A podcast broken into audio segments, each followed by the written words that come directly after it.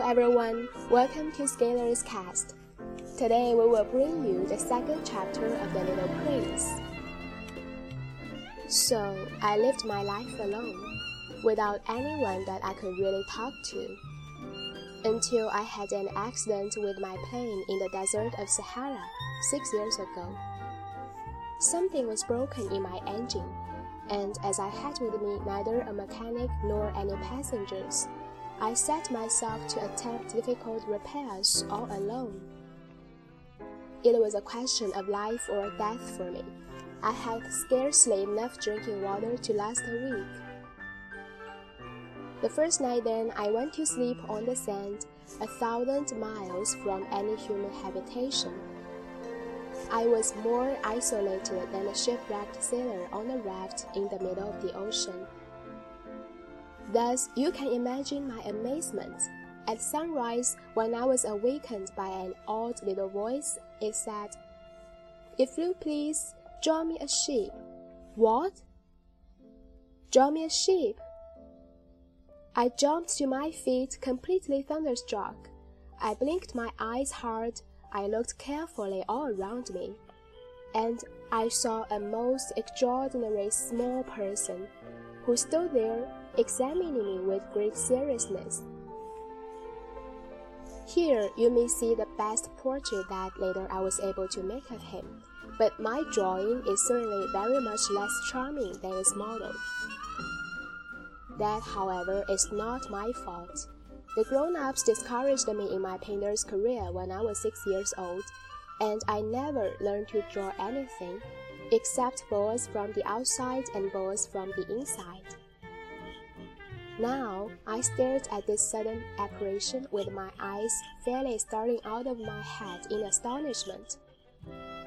Remember, I had crashed in the desert a thousand miles from any inhabited region, and yet my little man seemed neither to be straying uncertainly among the sands, nor to be fainting from fatigue or hunger or thirst or fear.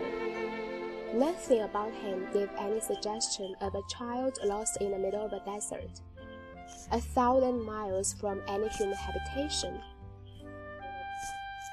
When at last I was able to speak, I said to him, But what are you doing here?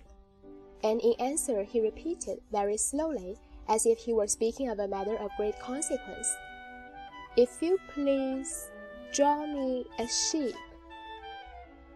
When the mystery is too overpowering, one dare not disobey.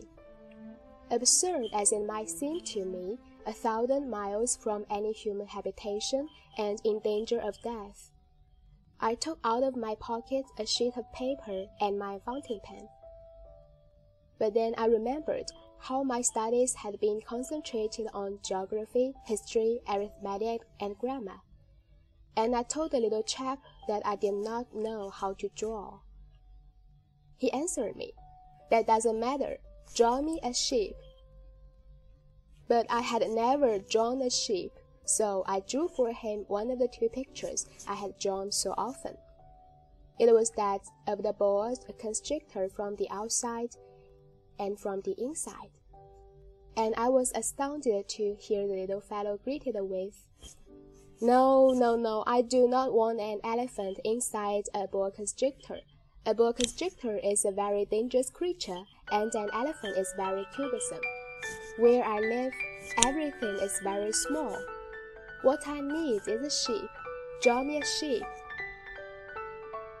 So then I made a drawing. He looked at it carefully, then he said, No, this sheep is already very sickly. Make me another. So I made another drawing. My friend smiled gently and indulgently. You see yourself, he said, that this is not a sheep. This is a ram. It has horns. So that I did my drawing over once more. But it was rejected too, just like the others. This one is too old. I want a sheep that will live a long time.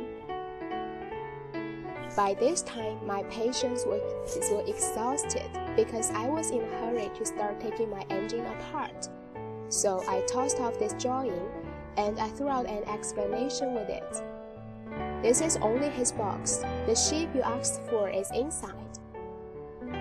I was very surprised to see a light break over the face of my young judge. This is exactly the way I wanted. Do you think that the sheep will have to have a great deal of grass?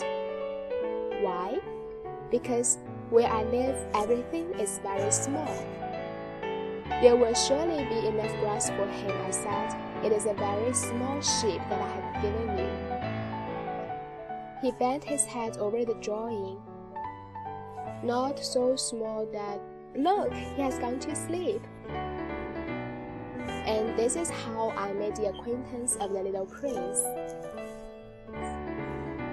Thank you for listening. We'll still be there or square next time. Goodbye.